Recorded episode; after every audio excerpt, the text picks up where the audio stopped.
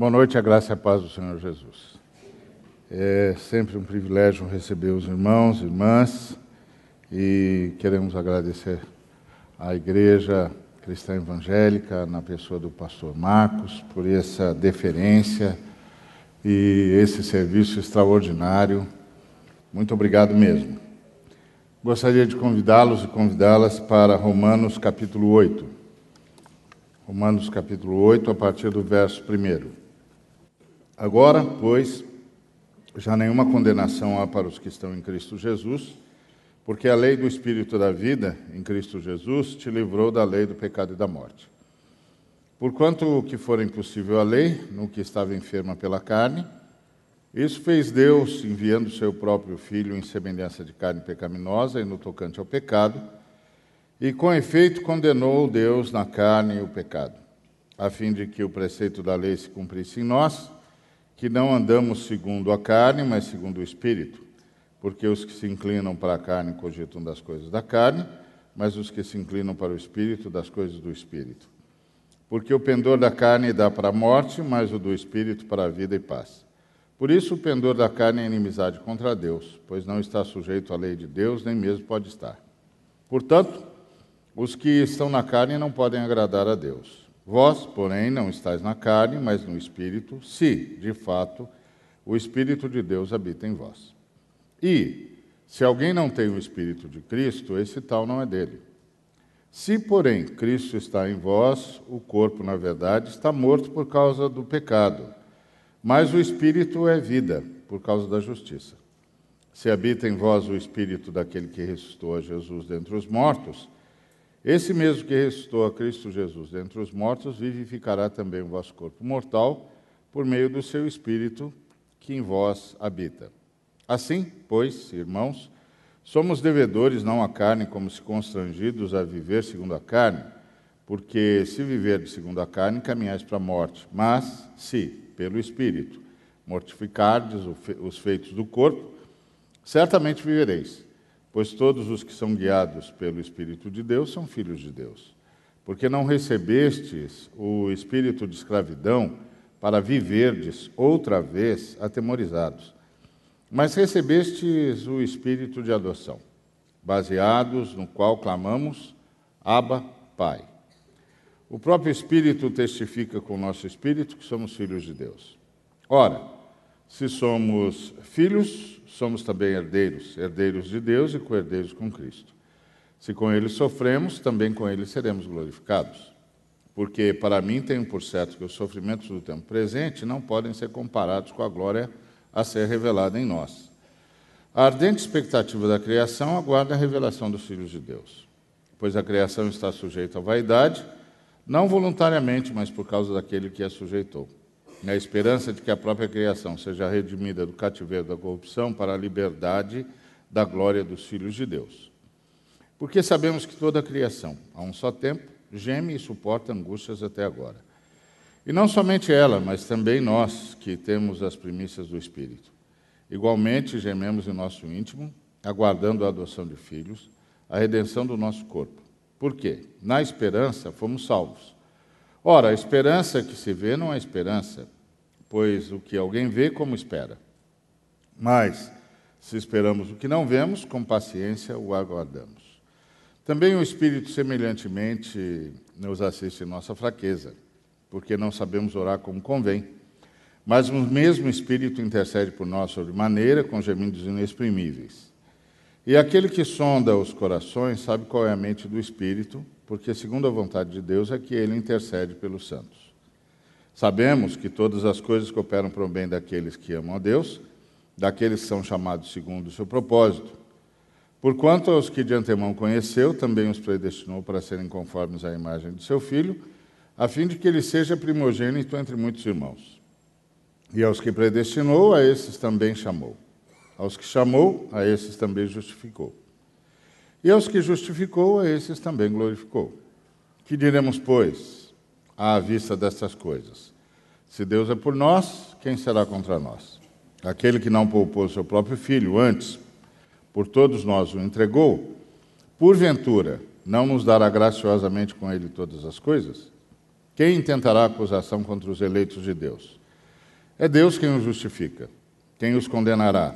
É Cristo Jesus quem morreu ou, antes, quem ressuscitou, o qual está à direita de Deus e também intercede por nós. Quem nos separará do amor de Cristo? Será tribulação, ou angústia, ou perseguição, ou fome, ou nudez, ou perigo, ou espada? Como está escrito, por amor de ti somos entregues à morte o dia todo. Fomos considerados como ovelhas para o matadouro. Em todas estas coisas, porém, somos mais que vencedores por meio daquele que nos amou.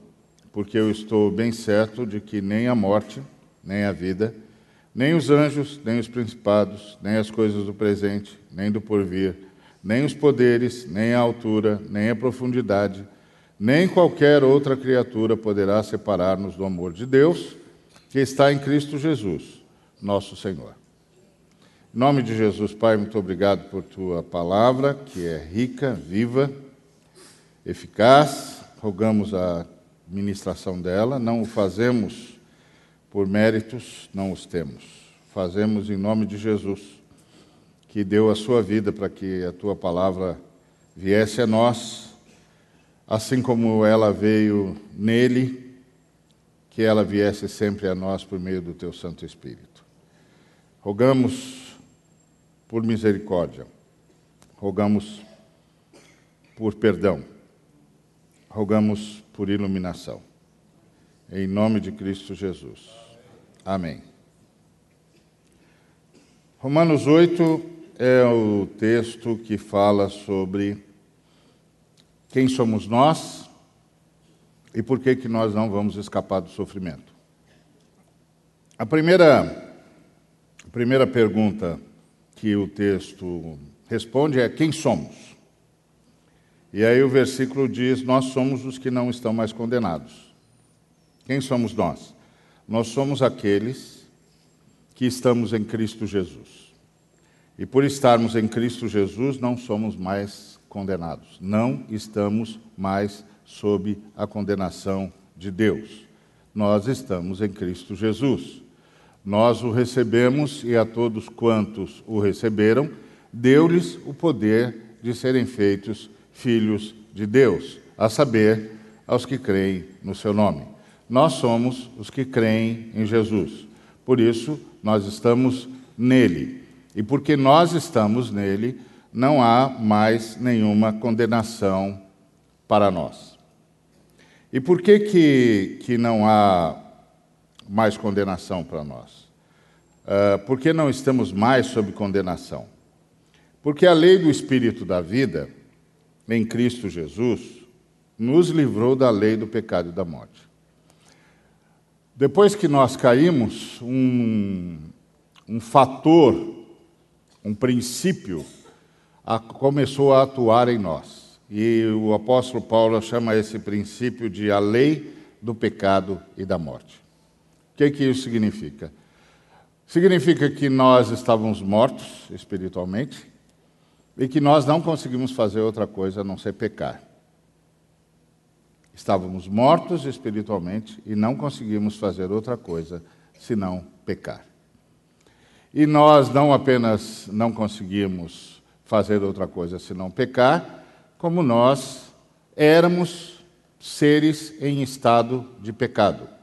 É como o camarada que foi explicar para o outro por que tinha pego o dinheiro dele, ainda que, que o estivesse devolvendo, e, e a pessoa disse: Não precisa me explicar porque você pegou o dinheiro, eu sei porque você fez isso. E disse: Você fez isso porque você é ladrão. Ele disse: Não, não é bem assim, não é bem assim, sim. Há um ladrão dentro de você e o ladrão se manifestou. Esse é o ponto. Então, se Deus, imagino que Deus viesse e dissesse: Eu quero abraçar você, mas eu não posso. Por quê? Porque se eu abraçar você, a minha natureza vai destruir você. E por que, que a natureza do Senhor vai me destruir? Porque sua natureza está em estado de pecado.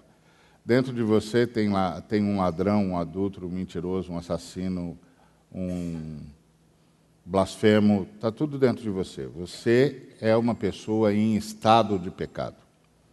E aí eu dissesse para ele: e aí, o que, que eu faço? Aí ele diz: morra. Morra. Não, mas, mas se eu morrer, quem que o senhor vai abraçar? E aí ele diz: morra no meu filho, porque o meu filho consegue a proeza de matar o pecador e ressuscitar o ser humano. Então, é isso que o Pedro, o Paulo está dizendo. Nós estamos em Cristo Jesus. Então, antes nós tínhamos uma lei atuando em nós, um princípio ativo atuando em nós. E o princípio ativo que atuava em nós era o princípio do pecado e da morte. Nós éramos seres em estado de pecado, estávamos mortos espiritualmente e tudo que a gente conseguia fazer era pecar. E quando a gente fazia alguma coisa que a gente pudesse chamar de o bem, era um empréstimo de Deus. Deus emprestou as suas qualidades, os passíveis de serem emprestadas, para que o mal não dominasse tudo e todos. E isso tornou a vida, tornou a vida tolerável. Ficou tolerável porque Deus emprestou o bem para os homens, por isso que gente que não ama Deus, ama. E como é que eles amam se amor é uma qualidade de Deus? Deus emprestou. Por isso que gente que não ama Deus tem senso de justiça. Como é que eles têm senso de justiça? Deus emprestou. Por que, que Deus emprestou? Para dar manutenção para a humanidade. Então Deus deu manutenção para a humanidade para que a humanidade pudesse ser alcançada pela redenção na história.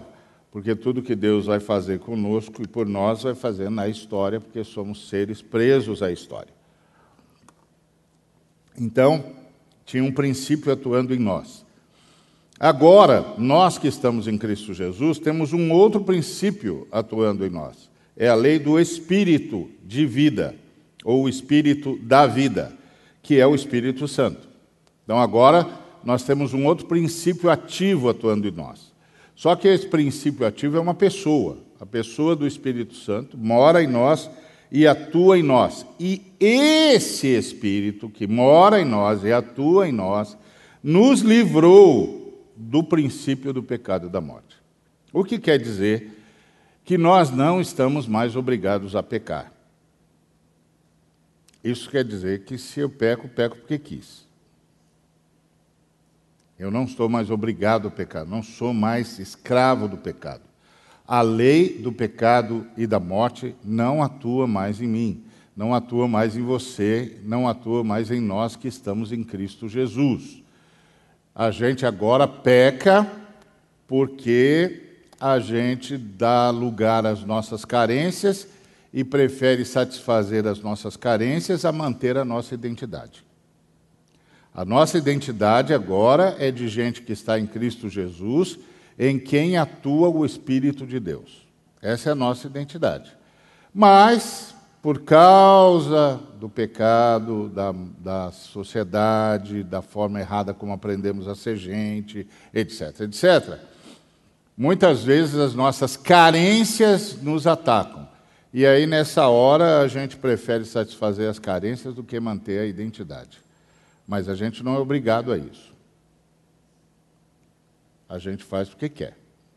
Porque decidiu satisfazer a carência ao invés de manter a identidade. Se a gente tivesse decidido manter a nossa identidade, a gente manteria, porque o espírito da vida é um princípio ativo entre nós, é uma pessoa atuando em nós.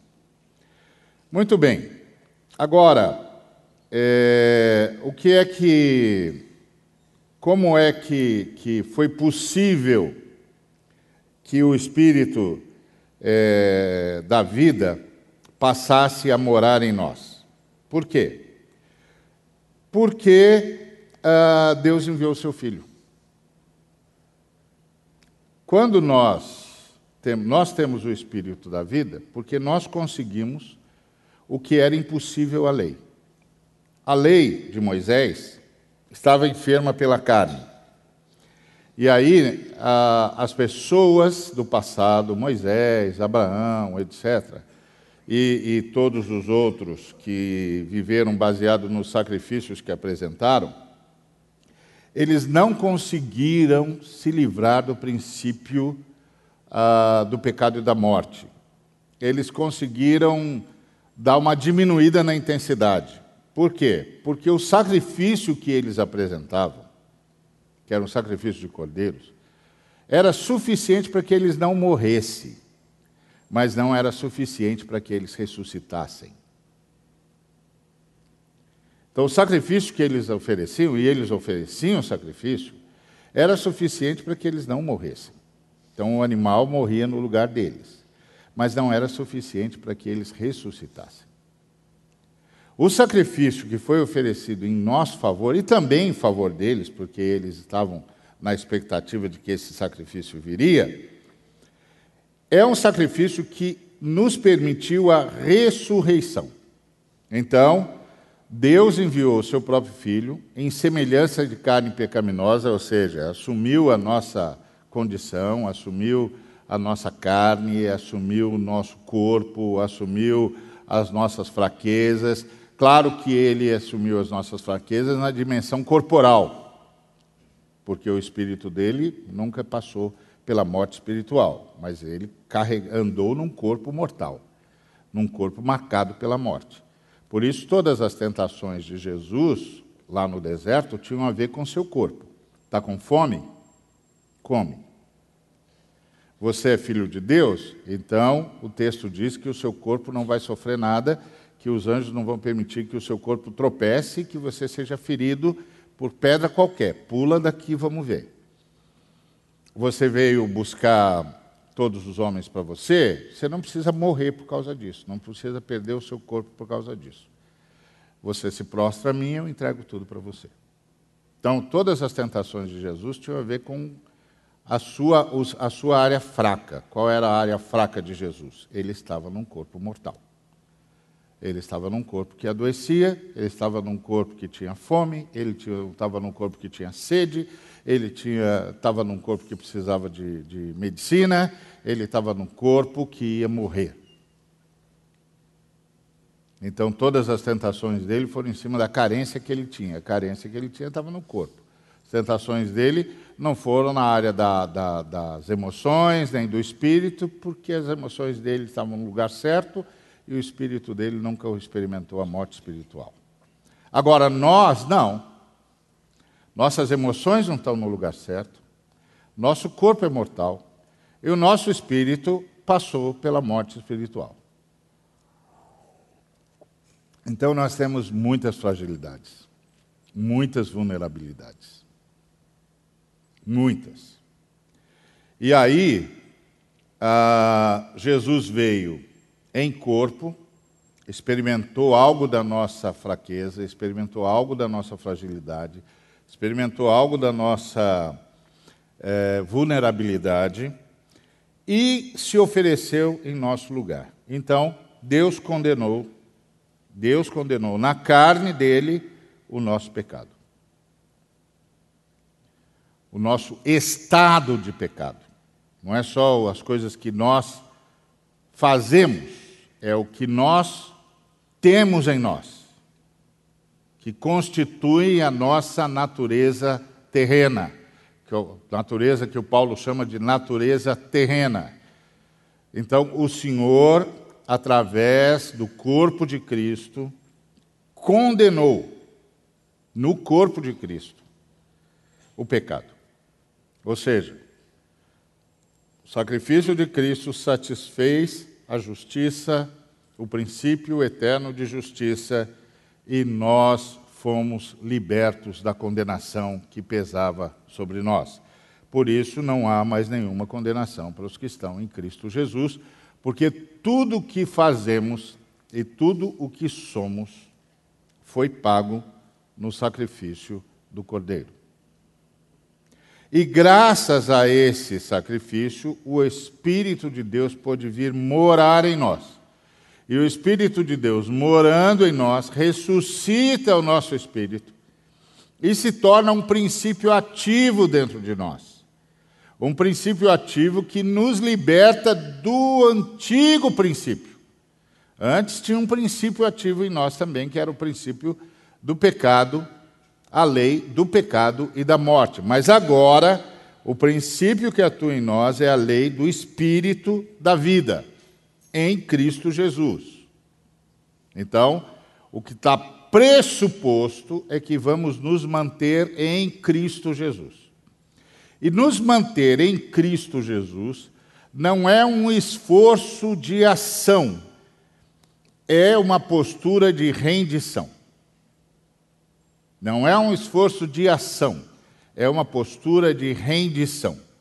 Eu sempre costumo dizer que a fé cristã, a vida cristã é subir uma escada, mas é subir uma escada rolante. Não é você que sobe a escada, é a escada que sobe você. E todas as vezes que eu faço isso, que eu falo isso, alguém sempre me procura para dizer qual é a minha parte. A sua parte é ficar na escada. O Espírito Santo pôs você na escada. Não saia daí. O que significa que o Espírito Santo nos pôs na escada? O Espírito Santo nos convenceu. Nos convenceu de que somos pecadores. De que pelo nosso próprio esforço não conseguimos satisfazer a justiça e em não satisfazendo a justiça, não escaparemos do juízo. O Espírito Santo nos convenceu disso. Vocês estão em estado de pecado. Pelo seu próprio esforço, vocês não conseguem sair do estado de pecado. Em não conseguindo sair do estado de pecado, vocês não satisfarão o princípio da justiça. Em não satisfazendo o princípio da justiça, vocês não escaparão do juízo. Então fiquem na escada. Fiquem absolutamente dependentes de Jesus. Fiquem absolutamente dependentes do seu sacrifício e fiquem dependentes do seu espírito. Confessem a sua impotência. Admitem, admitam a sua impotência. Não fica fazendo promessa para Deus. Renda-se. Eu não posso, mas tu podes. Eu não sei, mas tu sabes. Eu não tenho, mas tu tens. Eu me rendo. Santifica o teu nome e faz a tua vontade. Sem ti, nada posso fazer. Aí, sempre que você diz isso, sempre tem um irmãozinho que diz: mas isso é muita folga. É, exatamente. É a mesma folga do náufrago. Por que, que um bom salva-vidas espera o sujeito que está morrendo afogado parar de se debater? Porque o sujeito que está morrendo afogado, está se debatendo, é um sujeito, claro, tentando se salvar e achando que pode. Mas se ele pudesse se salvar, ele não estava no estado em que está. Ele não pode. Então você não pode chegar perto dele enquanto ele está se debatendo, que ele vai se agarrar em você e vai levar você para o fundo. Porque ele acha que pode, mas ele não pode. A única chance que ele teria era de parar de se debater e se entregar nas mãos do salva-vidas. Porque ele não tem como sair pelas suas próprias forças do estado de semi-naufrágio que ele está. Mas ele não vai fazer isso porque ele está no desespero do, do, do, da presença da morte. Então o que o salva-vidas faz? Espera. Espera. Uma hora ele vai parar de se debater. Se o salva-vidas tiver uma boia, ele joga a boia, já sabe que o sujeito vai agarrar a boia mesmo, porque ele vai agarrar qualquer coisa que passar perto dele. Mas se ele não tem a boia, ele tem que esperar até o sujeito se dar conta de que não pode. Aí ele desiste. A hora que ele desiste é a vez do salva-vidas. Então não é uma questão de folga, é uma questão de impossibilidade. É impossível aos homens. Jesus disse isso com todas as letras. É impossível. Quando os discípulos perguntaram, ele respondeu: É impossível. Impossível aos homens. Mas o que é impossível aos homens é possível a Deus. Então, ah, o Senhor condenou é, na carne de Jesus, no corpo de Jesus, é, o nosso pecado. Jesus, que não pecou, morreu por todos que não sabem fazer outra coisa senão pecar. Um Deus abandonou a sua glória. Uma das pessoas de Deus abandonou a sua glória. O sacrifício de Cristo é anterior à história e manifestado na cruz. Então, por causa disso, nós agora temos um outro princípio ativo em nós. E aí o que, que acontece agora? Agora, mais do que satisfazer o princípio da lei, uh, nós superamos o padrão da lei. Mais do que satisfazer a lei de Moisés, nós superamos o padrão da lei de Moisés. O texto diz: a fim de que o preceito da lei se cumprisse em nós que não andamos segundo a carne, mas segundo o Espírito. A lei de Moisés dizia que toda aquela alma que pecar morrerá.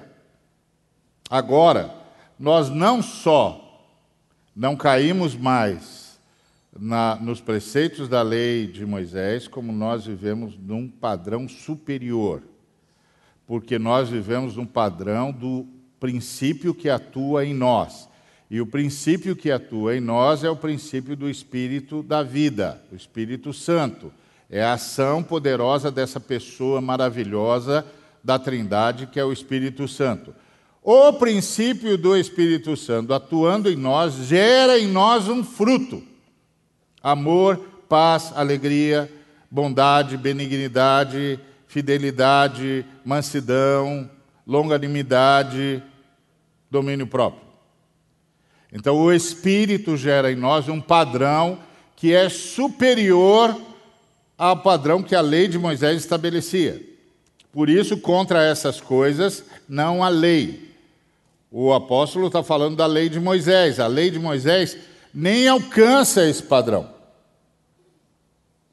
Porque esse é o padrão de quem agora manifesta amor, manifesta paz, manifesta alegria, manifesta bondade, manifesta benignidade, intenção de sempre fazer o bem, manifesta fidelidade, é gente cuja palavra vale o peso em ouro, manifesta longanimidade, a capacidade de suportar o sofrimento, de suportar a imaturidade do outro, manifesta domínio próprio. Domínio próprio não é, é simplesmente não ter uma explosão temperamental. Domínio próprio é ter controle sobre a sua alma. É a fala do salmista. Pelo contrário, eu fiz calar e sossegar a minha alma, como uma criança que se ajeita nos braços da mãe. Isso é domínio próprio, quer dizer que agora as minhas emoções estão nos seus devidos lugares. Isso é fruto do Espírito, da ação do Espírito. E isso é um gabarito para nós. A gente precisa aprender que as Escrituras Sagradas, mais do que um aparente livro de receitas, é antes e acima de tudo um gabarito. Porque o que acontece conosco é um milagre. Então as Escrituras nos fornecem o gabarito para a gente saber se o milagre realmente aconteceu em nós. Então, para que se cumprisse em nós, que não andamos segundo a carne, não estamos mais sendo guiados pela nossa natureza terrena, mas sendo guiados pelo Espírito. E essa é a lógica que está aqui. Agora, o que, que nós precisamos saber? Que os que se inclinam para a carne, para a natureza terrena, cogitam das coisas da natureza terrena. Então, se se inclinou, você vai ser tragado por esse negócio. Você vai ser engolido por esse negócio. Você vai precisar chamar por socorro de novo. É como o, o, a pessoa que chegou para o pastor e disse: Eu estou com tal e tal problema, estou lutando contra isso, etc, etc. O pastor disse: Para de lutar. Como parar de lutar? Eu tenho de lutar contra isso. Para de lutar. Para de lutar. Você não tem condições de vencer isso. Você tem de se render. Você tem de admitir que não pode. Que você se inclinou para a natureza terrena e você está agora emaranhado. Esse negócio virou uma tessitura. E você está emaranhado nisso. Você não vai sair disso pela sua força. Para de lutar. Quanto mais você se mexe, mais esse nó aperta. Para de lutar. E aí ele disse: O que é o que eu faço então? O pastor disse: Primeiro você reconhece que não pode. Primeiro você reconhece que é. Fiz, estou fazendo essa besteira, essa besteira se agarrou em mim. É a primeira coisa que você tem de admitir. Segunda coisa que você tem de admitir, não tenho como sair disso pelas minhas próprias forças. Se Deus não tiver misericórdia de mim, eu estou perdido. E a terceira coisa que você tem de fazer é se ajoelhar e nós vamos orar por você. Nós vamos pedir para que Deus interfira. Nós vamos pedir para que Deus, mais uma vez, por sua graça, atue libertando você. E às vezes, isso pode, pode significar muitas sessões de oração. Muitas. Porque o sujeito foi se deixando emaranhar, foi se deixando emaranhar, foi se deixando emaranhar. Aí um dia ouviu uma, uma mensagem, entendeu que estava em pecado e decidiu: eu vou parar com isso. E quanto mais ele diz eu vou parar com isso, mais ele faz. Porque ele não entendeu. Ele não entendeu que ele não pode. Que é impossível aos homens, por si mesmos, na sua própria força, vencer a natureza terrena e caída. Impossível. Mais uma vez, ele precisa da atuação miraculosa de Deus. E é por isso que nós intercedemos uns pelos outros. É por isso que nós oramos uns pelos outros. É por isso que nós impomos as mãos uns pelos outros. É por isso que nós nos ungimos com óleo, significando o poder do Espírito Santo que atua a partir de nós mesmos, porque ele mora em nós. Então a gente tem de saber isso. O pendor da carne é inimizade contra Deus. Os que se inclinam para a carne cogitam das coisas da carne. Então não tem saída. Se inclinou, esse negócio vai grudar em você. E mais, você vai ter de ser recuperado para voltar a se inclinar para o espírito. Para então só cogitar das coisas do espírito. Porque o pendor da carne dá para a morte, mas o do espírito para a vida e para a paz. E o pendor da carne é inimizade contra Deus, porque não se submete à vontade de Deus. E nem mesmo pode se submeter. E esse que é o ponto. Não pode se submeter, não consegue. Portanto, os que estão na carne não podem agradar a Deus. Então não adianta tentar com a sua força, tem de se submeter. E esse é um problema de uma igreja que ora cada vez menos intercessoriamente, que ora cada vez menos ministrando uns aos outros. E é um problema de uma igreja onde as pessoas não têm ambiente para dizer: estou precisando de intercessão. Estou precisando de alguém que põe as mãos sobre mim, que invoque o poder da ressurreição, para que o poder da ressurreição atue novamente em mim. porque eu me deixei aprisionar. Eu me deixei aprisionar. Eu não me dei conta, ou me dei e não quis parar, não consegui parar. O fato é que agora eu estou amarrado. Eu percebo que estou amarrado. E vivo jurando para mim mesmo que vou parar esse negócio. Mas esse negócio é mais forte do que eu. É verdade, é mais forte mesmo. E aí o que eu faço? Se ajoelha, meu filho. Se ajoelha. Confessa o pecado para Deus, diz: Olha, eu não posso, se o Senhor não for comigo, não tem saída. E aí os irmãos vão interceder por você. E muito vale pela sua eficácia a oração do justo, é a oração intercessória.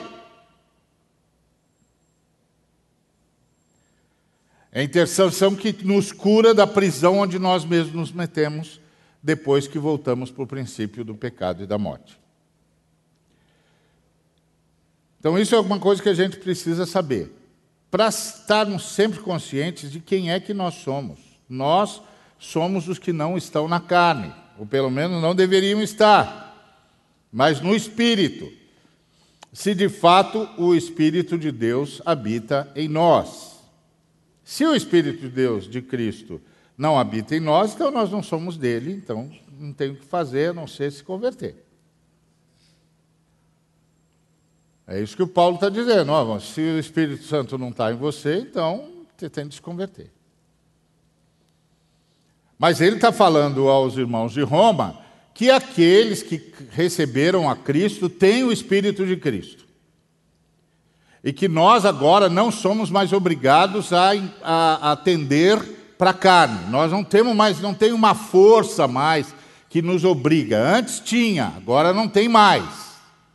Então, se eu estou fazendo, é porque eu quis cair em tentação. Esse quis cair em tentação pode ter um montão de história e agravantes e atenuantes, não importa. Mas só tem um jeito de sair disso. E o único jeito de sair disso é confessar a sua impotência, pedir perdão a Deus e pedir que os irmãos intercedam por nós. Às vezes, até para pedir perdão precisa de ajuda.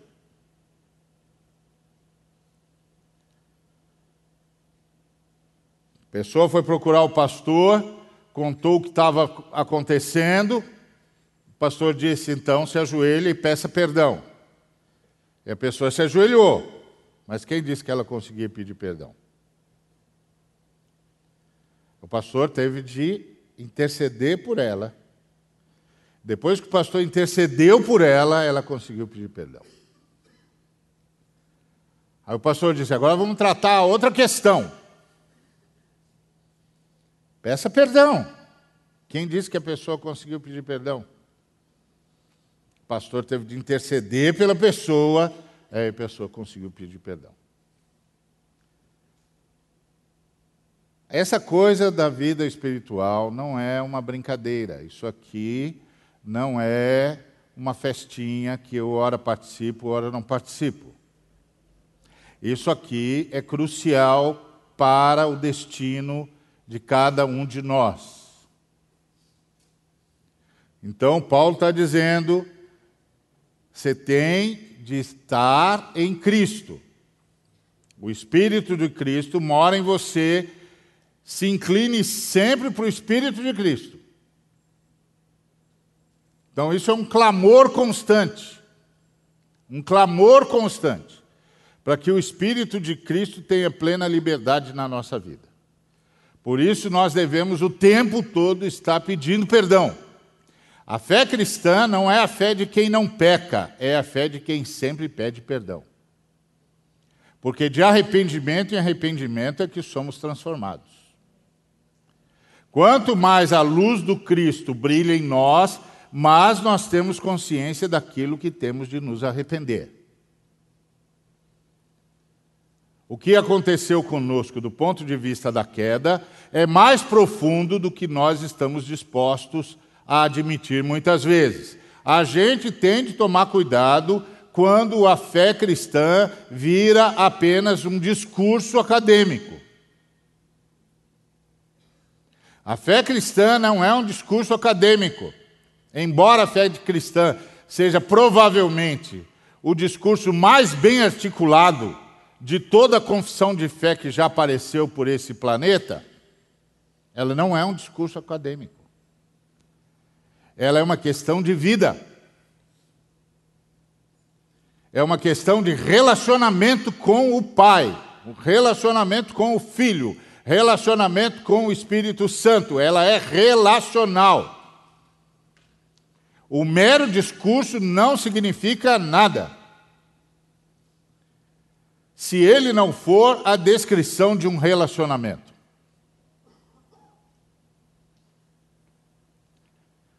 A participação nos ajuntamentos cristãos não significam nada, a menos que ele seja um testemunho de um relacionamento. E um relacionamento que, que vai abarcar o relacionamento comunitário também. Então, Paulo diz para a gente ter isso em mente. Agora, a outra coisa que nós precisamos saber. Então, o que, que é que o Espírito, de, o que é que Cristo fez? Cristo resolveu o nosso problema de condenação. Nós estávamos sob condenação, reconhecemos nosso estado de pecado, reconhecemos que, graças ao sacrifício do Cristo, o nosso estado de pecado foi tratado e o princípio de justiça foi satisfeito. E agora o perdão de Deus pode ser efetivado.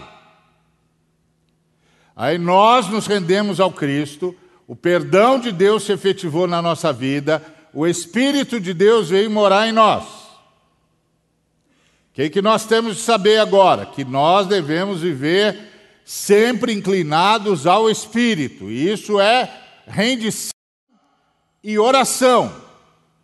A fé cristã é uma fé movida por oração, por rendição.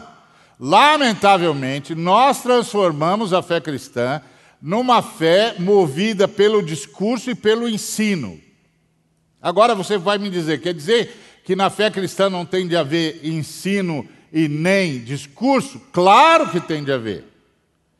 Tem de haver pregação e ensino, mas o objetivo da pregação e do ensino é levar-nos a um estado de rendição. E o estado de rendição se manifesta num estado de orar sem cessar. Justamente por ter consciência da impotência em todos os sentidos. E é a impotência que provoca a oração, que Deus quer ouvir, não a oração que eu quero fazer. A maioria das vezes, a oração que eu quero fazer é uma lista de petição. Eu queria isso, queria aquilo, queria aquilo outro, queria aquilo outro, queria aquilo outro.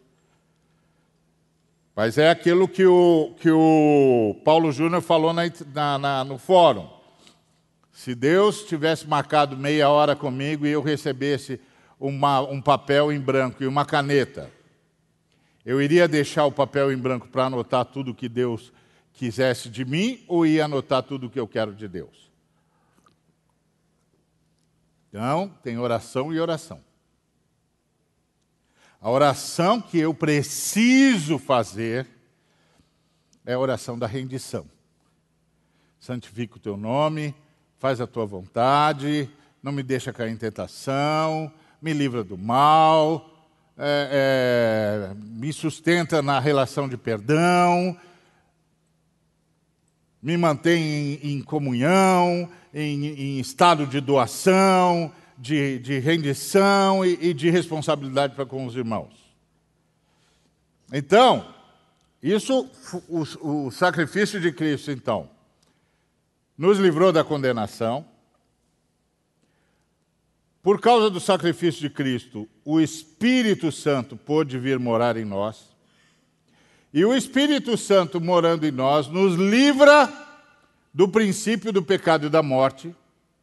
E passamos então a viver num outro princípio, que é o, o princípio que é o próprio Espírito em nós, que nos leva a inclinar-nos para o Espírito e manifestar o seu fruto. Agora, temos de nos lembrar que ainda podemos cair na natureza terrena, e por isso nosso estado constante de oração para ficarmos na escada e sermos ascendidos pelo Espírito Santo. Agora, do que, que o sacrifício de Cristo nos livrou, mas ainda não efetivou?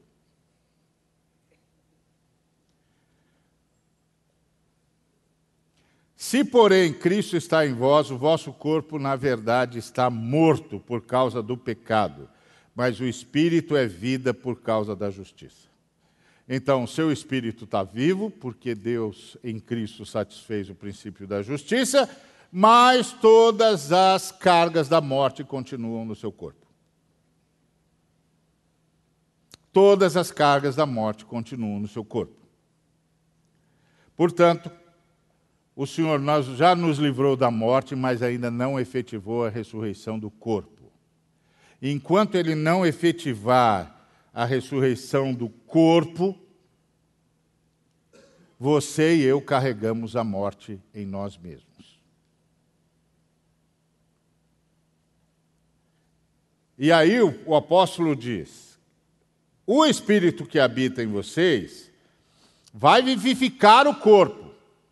Ou seja, o seu corpo vai ser movido pelo seu espírito, você vai ter a garra, a vontade, o desejo, mas o seu corpo vai morrer. O seu corpo carrega a morte.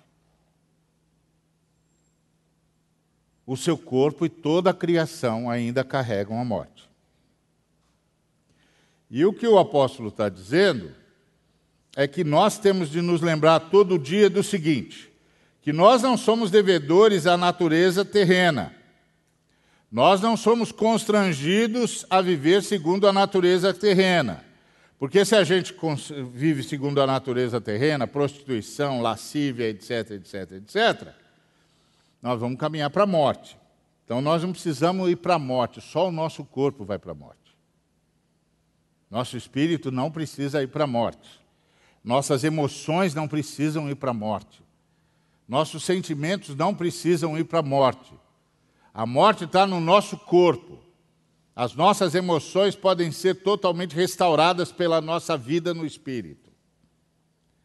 A nossa vida no espírito não é para aperfeiçoar o nosso espírito, o espírito ressuscitou. É para domar a nossa alma, os nossos sentimentos. Para colocar nossas emoções nos seus lugares. Nossas emoções não precisam mais se inclinar para a morte. A morte agora visita só o nosso corpo. Não visita mais o nosso espírito e não precisa visitar as nossas emoções. Mas se eu me, incluo, me inclino para a natureza terrena, as minhas emoções saem do controle do espírito. E aí é por isso que tem um montão de crente com toda a sorte de sentimentos mais estapafúrdios.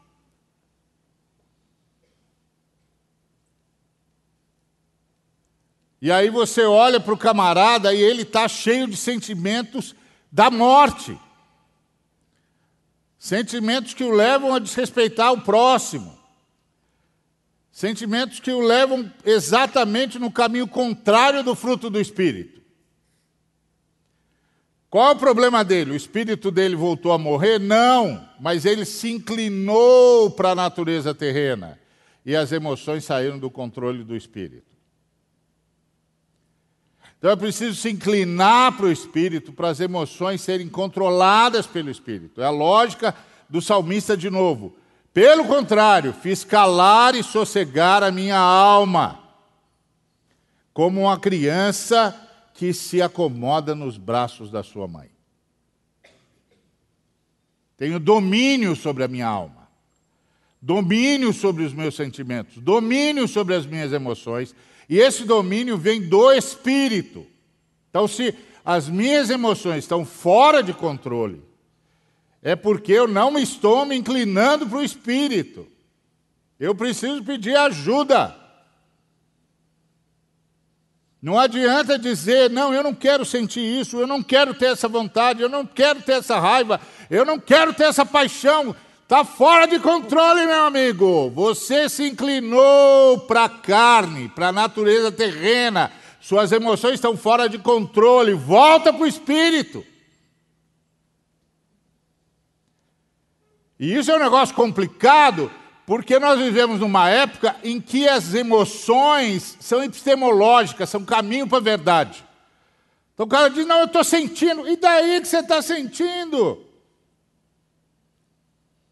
Você está sentindo o que não devia sentir. Você está brigando a emoção que você não devia brigar. Suas emoções estão fora de controle. Você se inclinou para a natureza terrena. Você permitiu que o espírito, do, que, a, que o princípio do pecado e da morte voltasse a atuar nos seus sentimentos.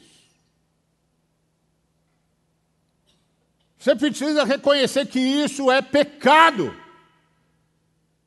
E você precisa reconhecer que você não tem poder em si mesmo para tratar disso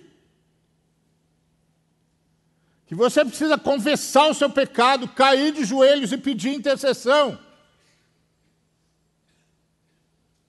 E que isso pode durar muitas orações, muitas orações. Muitas vezes você vai ter de visitar os irmãos, pedir para os irmãos intercederem,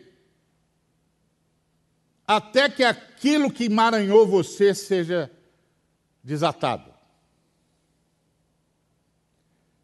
Então, tem de ter essa consciência.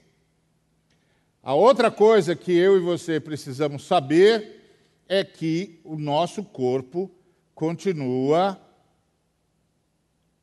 morto. Ainda que o espírito use o nosso corpo, e isso é que é vivificar o nosso corpo se oferece como instrumento de justiça, o nosso corpo se oferece como instrumento do bem, o nosso corpo se oferece como instrumento de paz, o nosso corpo se oferece e é usado pelo Espírito de Deus em, em união com o nosso espírito para abençoar, para corrigir, para ajudar, para construir, ele ainda está carregado de morte.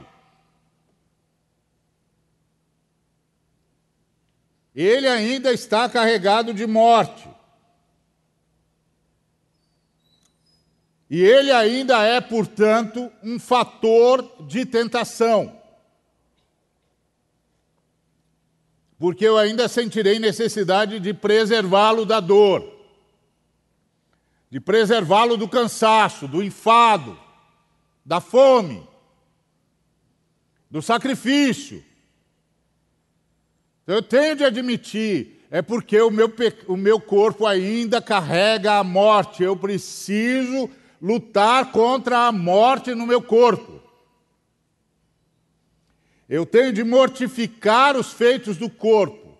Eu tenho de lutar contra a morte no meu corpo. É por isso que a gente jejua para dominar o corpo. Por isso que a gente tem disciplina espiritual para dominar o corpo. Por isso que a gente estabelece linhas de conduta para dominar o corpo. Nós estamos vivendo num estado de relaxamento que só permite que a carência do corpo acabe, acabe afetando a nossa vida no espírito. Então, Paulo está dizendo: a morte de Cristo nos livrou da condenação, a morte de Cristo ressuscitou nosso espírito, a morte de Cristo com a sua ressurreição permitiu a vinda do Espírito Santo, mas nós ainda estamos lutando com duas coisas em nós: a natureza terrena e a morte no corpo. A natureza terrena se manifesta ainda nas nossas emoções. Por isso, nós temos de nos inclinar para o Espírito para que as nossas emoções sejam controladas pelo Espírito de Deus, que está unido ao nosso espírito. E nós temos de controlar o nosso corpo. Temos de controlar o nosso corpo. Nós temos de mortificar o nosso corpo. Por isso que a gente tem, e todos os cristãos do passado, nos ensinaram sobre disciplinas espirituais. As disciplinas espirituais não são para a gente ganhar mais benefício de Deus, mas para a gente mortificar o corpo. Para que o nosso ventre não se torne o nosso Deus. Para que o nosso cansaço não se torne o nosso Deus. Por isso que é impressionante aquela passagem de Jesus multiplicando os pães, porque ele sai com os discípulos para Betsaida, para descansar em Betsaida. Quando ele chega lá, ele vê a multidão, olha para a multidão e vê naquela multidão ovelhas sem pastor e muda a sua agenda, de modo que a sua compaixão vence o seu cansaço. Ele mortifica o corpo. Ele permite que o clamor da multidão e a compaixão que o Espírito de Deus gera dentro nele se impõe ao corpo que está cansado. É disciplina espiritual para mortificar o corpo. Então, Paulo diz: pelo Espírito é possível mortificar os feitos do corpo e viver para a glória de Deus. Porque nós somos guiados pelo Espírito de Deus e os que são guiados pelo Espírito de Deus são filhos de Deus. Então não se deixe mais escravizar. Não se deixe mais escravizar. Não deixe mais os sentimentos ficarem escravos do, do, do, da carne, da natureza terrena, e nem deixe o espírito ficar escravo do corpo. E esse é um outro problema nessa época hedonista, em que os apetites do corpo parecem ter ascensão a tudo quanto é ideal. Os apetites do corpo parecem ter ascensão sobre tudo que é moral. Os apetites do corpo parecem ter ascensão sobre tudo que é espiritual. Nós temos de mortificar o corpo pelas disciplinas espirituais. Não é obra da carne, é reconhecimento de que nós temos uma luta no corpo, além de termos uma luta na natureza caída. A luta da natureza caída, nós resolvemos nos inclinando para o espírito, isso é oração, oração, oração e oração intercessão mútua, constante diante de Deus. E a luta que nós temos no corpo, nós a enfrentamos mortificando os feitos do corpo, por disciplina espiritual. Nós temos de criar disciplinas espirituais. Pelo menos jejuar um dia por semana. Não vai fazer nada em relação a, a, a, a questão do corpo em si, é o princípio. É o princípio de mortificar o corpo, de deixar claro para o corpo que ele está a serviço do espírito e não o espírito a serviço do corpo. Porque o corpo ainda está carregado de morte. Então não podemos nos deixar escravizar. E não precisamos mais ter medo, porque a gente já é filho. Não precisamos ter medo de mortificar o corpo, de abrir mão de um montão de coisa, de romper com o sistema, de romper com a lógica do sistema, com o espírito do sistema, porque nós somos filhos. Nós chamamos pai com intimidade. E o próprio Espírito testifica que nós somos filhos de Deus. Agora, qual é outra coisa que nós precisamos saber? Que nós não vamos escapar do sofrimento. O sofrimento é um ambiente. O sofrimento é um ambiente.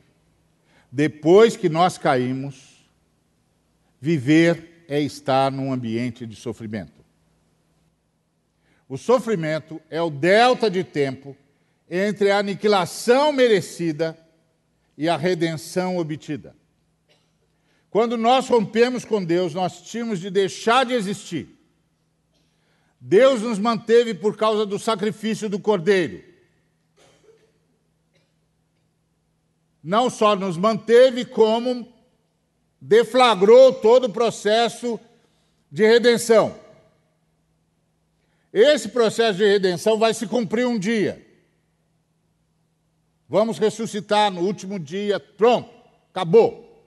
Mas entre esse momento em que devíamos ter sido aniquilados e esse momento em que seremos plenamente redimidos, tem um delta de tempo.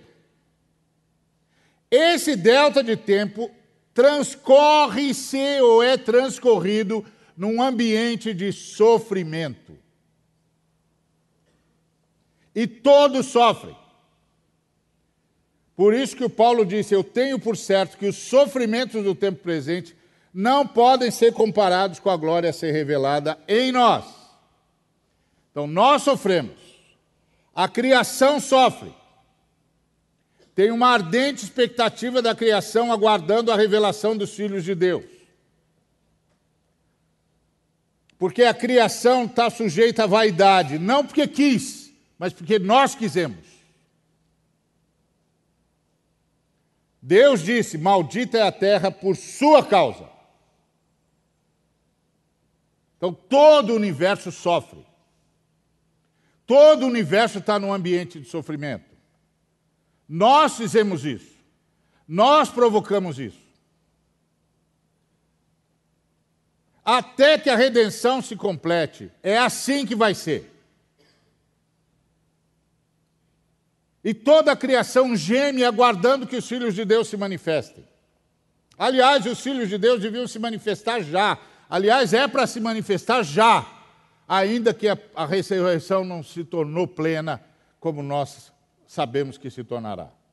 É a história do jovem que foi evangelizar numa, na parada gay, e aí começou a conversar com um jovem, e falando que Jesus o amava. E aí o jovem disse: Ah, quer dizer que o seu Jesus me ama? Ama. Então onde é que estava o seu Jesus quando eu passei por isso, isso, isso, isso e isso? Aí o jovem cristão disse para ele: Meu Jesus estava lá, eu é que não estava, me perdoe, porque meu Jesus queria que eu estivesse lá para impedir que você passasse por isso.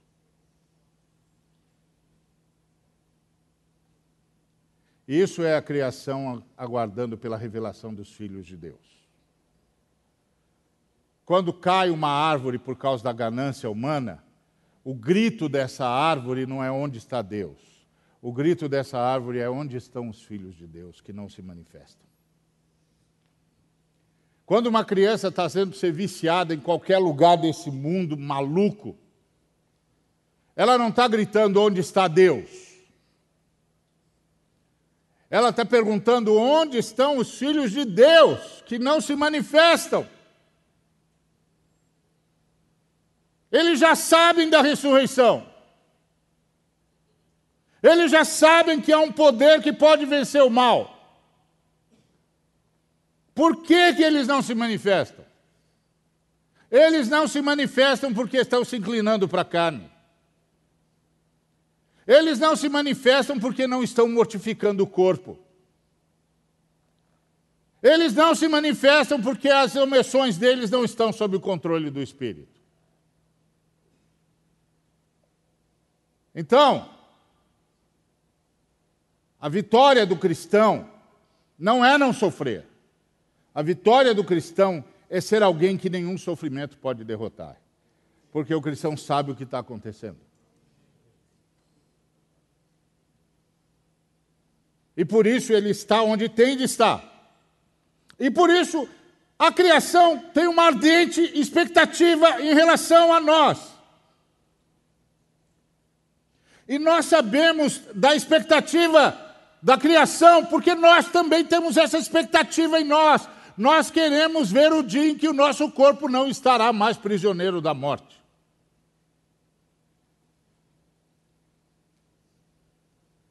E toda a criação aguarda pela nossa ressurreição. Porque a nossa ressurreição será a ressurreição do universo. Novos céus e nova terra onde habita a justiça onde todas as criaturas de Deus desfrutarão de tudo que Deus é e de tudo que Deus doa, segundo a sua soberania. Igualmente, segundo a sua soberania. Mas já hoje, a criação aguarda pela manifestação dos filhos de Deus.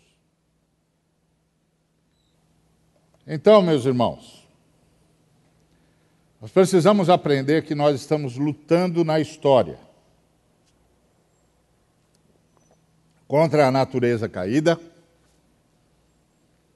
contra a morte no nosso corpo, contra a ação de Satanás no sistema. Então nós estamos esperando a ressurreição, isso é que é fé. Agora, nós não estamos sozinhos. Por que, que nós não estamos sozinhos? Porque o Espírito intercede por nós. Com gemidos inexprimíveis. O Espírito sabe da luta que estamos travando e intercede por nós com gemidos inexprimíveis, porque nós não sabemos orar segundo a luta que estamos enfrentando. Nós não temos dimensão. Mas o Espírito intercede por nós. E intercede por nós segundo a vontade de Deus. E o Pai, por causa da intercessão do Espírito, faz todas as coisas cooperarem para o nosso bem. O Pai, em resposta ao Espírito Santo, interfere na história, fazendo com que tudo na história nos faça mais parecidos com Jesus. É fruto dessa intercessão. Porque o Pai decidiu que eu e você seríamos parecidos com Jesus. Quem somos nós? Nós somos as pessoas que o Pai decidiu que seriam parecidas com Jesus. Mas não é lá na glória eterna, é aqui. Porque na glória eterna seremos muito mais do que é possível ser hoje, porque, como disse o apóstolo João, nós o veremos como ele é e seremos semelhantes a ele. É o último salto ontológico. Mas aqui, agora, o Pai responde à intercessão do Espírito Santo, interfere na história. E faz isso porque Ele escolheu a gente para ser parecido com Jesus. E por isso o apóstolo Paulo diz que nós temos um grito, nós temos uma certeza que nada será contra nós. Não é essa besteirada de o meu inimigo.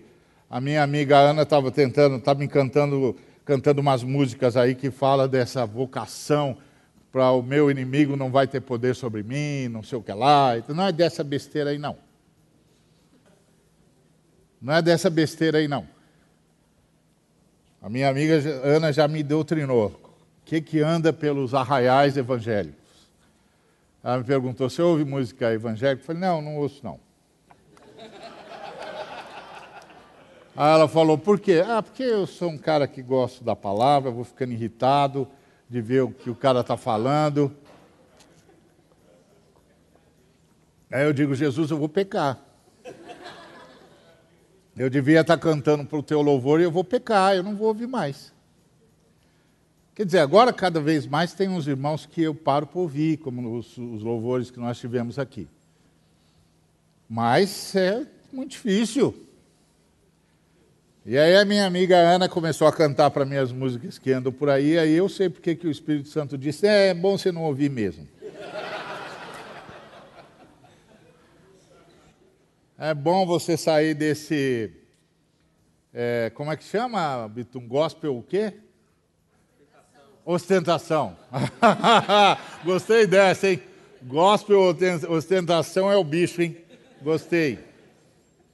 Então, o Senhor tem um projeto para cada um de nós que é o mesmo projeto para todo mundo, ser parecido com Jesus aqui e agora. E aí o, o Paulo diz: oh, então nada é contra nós, porque tudo, graças à intercessão do Espírito Santo e ao propósito do Pai, vai cooperar para o nosso bem. Porque aquele que não poupou o seu próprio filho, antes o entregou, nos dará com ele graciosamente todas as coisas. Todas as coisas que precisamos para ser parecidos com Jesus. E não precisamos ter medo do diabo, porque ninguém pode intentar acusação contra nós, é Deus quem nos declara justos. Ninguém pode nos condenar, porque é Cristo Jesus quem morreu antes, quem ressuscitou, e que também intercede por nós. Então nós não estamos sozinhos. O Espírito Santo intercede por nós com gemidos inexprimíveis. O Pai atende ao clamor do Espírito e interfere na nossa história. E Jesus, que nos livrou de toda condenação e nos tirou do alcance de toda acusação, também intercede por nós. Talvez você já tenha perguntado por que é que o Espírito Santo não saiu de você quando você pecou.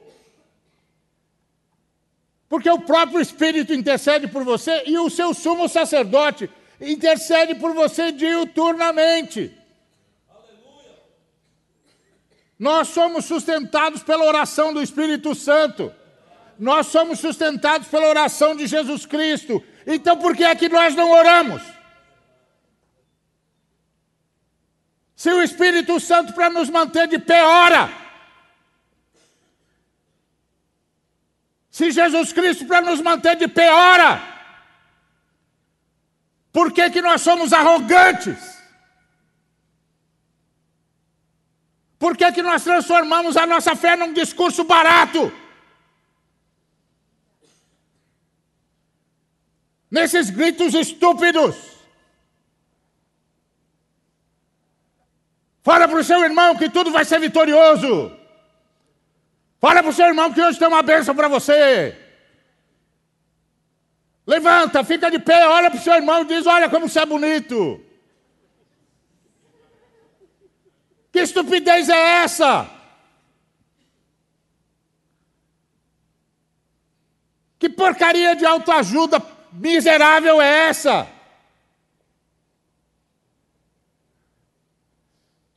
Se o Espírito Santo nos, nos, sustenta com oração, se o Jesus, o nosso sumo sacerdote, nos sustenta com oração, você acha que a vida cristã é essa porcaria de falas idiotas? Claro que não.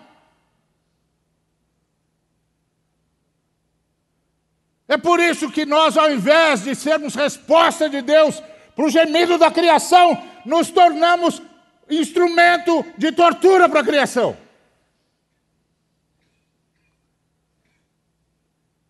Porque com as emoções fora de controle e o corpo dominando as emoções e o espírito, o que é que sobra para o universo? Esse é o ponto. Então, quando você tem essa, condena, essa consciência, você sabe que não importa o que aconteça, nada, nada vai significar que Deus não nos ama. Porque o sofrimento é o ambiente. Então, nada nos separará do amor de Cristo. Nada vai nos convencer que Cristo não nos ame. Nem a tribulação, nem angústia, nem perseguição, nem fome, nem nudez, nem perigo, nem espada. Porque o sofrimento é o ambiente onde nós vivemos. E assim como Cristo se entregou, nós também somos entregues. Para diminuir o sofrimento desnecessário de todos os seres humanos e de todas as criaturas de Deus. É para isso que usamos os nossos dons para diminuir o sofrimento desnecessário. Há um sem número de sofrimentos desnecessários. É como o, o irmão que chegou para o pastor e disse: Pastor, preciso de oração, porque minha empresa está em crise, faz três meses que a gente não recebe e eu não tenho mais como pagar o meu salário, eu preciso de um milagre. Pagar o meu aluguel, eu preciso de um milagre. E o pastor disse: Esse milagre você já recebeu quando você entrou numa comunidade cristã. Você está na igreja, você está protegido. Nós vamos proteger você e a sua família. Nós vamos cuidar da sua casa. Você não vai ter problema com, com aluguel. Em relação à sua empresa, nós vamos ajudá-lo a buscar justiça. E aí, se a sua empresa falir, nós vamos pedir um milagre. Que esse que você está precisando, nós já temos. Só que é a família de Deus, o pão é nosso. Então você só tem de dizer o que, que a gente tem de fazer, nós vamos resolver o seu problema. Você está protegido. Você está na casa de Deus. Mas nós nem isso conseguimos fazer. Nós conseguimos fazer o bem nem para os domésticos da fé. Nós estamos tão dominados pelo corpo e pela carne que nós só pensamos no nosso conforto. Nós ganhamos mais e nunca entendemos que ganhamos mais para o corpo, é sempre para nós. E aí, para satisfazer o nosso corpo, nós simplesmente extinguimos os recursos do corpo de Cristo. E aí o corpo de Cristo sofre. A família de Deus sofre. E a criação sofre. Porque os filhos de Deus se inclinaram para a natureza terrena e se tornaram escravos do corpo. Nós temos de aprender que o sofrimento é o ambiente onde nós vivemos. E que nós somos mais do que vencedores por meio daquele que nos amou. Não porque nós vamos parar de sofrer, mas porque nenhum sofrimento vai nos derrotar. E porque nós vamos nos socorrer uns aos outros, vamos socorrer a criação de Deus. E no que depender de nós, não vai haver nenhum sofrimento que seja que não seja inevitável. Há sofrimentos que são inevitáveis. Então não tem jeito. Para esses, consolo. Mas há sofrimentos que são evitáveis pela disciplina, pela seriedade, pela consciência de que os nossos dons são para servir o corpo e a humanidade. Porque o corpo é corpo do Cristo, não é corpo do Senhor. Cristo é a missão do Senhor, redenção. Então, o corpo é corpo do Cristo. A ação do corpo de Cristo é levar obras redentivas pela proclamação e pela diaconia. Então, eu estou certo, disse o apóstolo, que nem a morte, nem a vida, nem os anjos, nem os principados, nem as coisas do presente, nem o porvir, nem os poderes, nem as alturas, nem a profundidade, nem qualquer outra criatura pode separar-nos do amor de Deus que está em Cristo Jesus. Aqui não é pode fazer a gente é, é, perder a salvação, não. Aqui é pode fazer Deus deixar de amar a gente ou significar que Deus deixou de amar a gente, porque nós sabemos que o sofrimento é o ambiente onde nós vivemos e é a ele que nós reagimos por amor a Deus, no Espírito de Deus, na força de Deus para o bem da humanidade. Que Deus nos abençoe.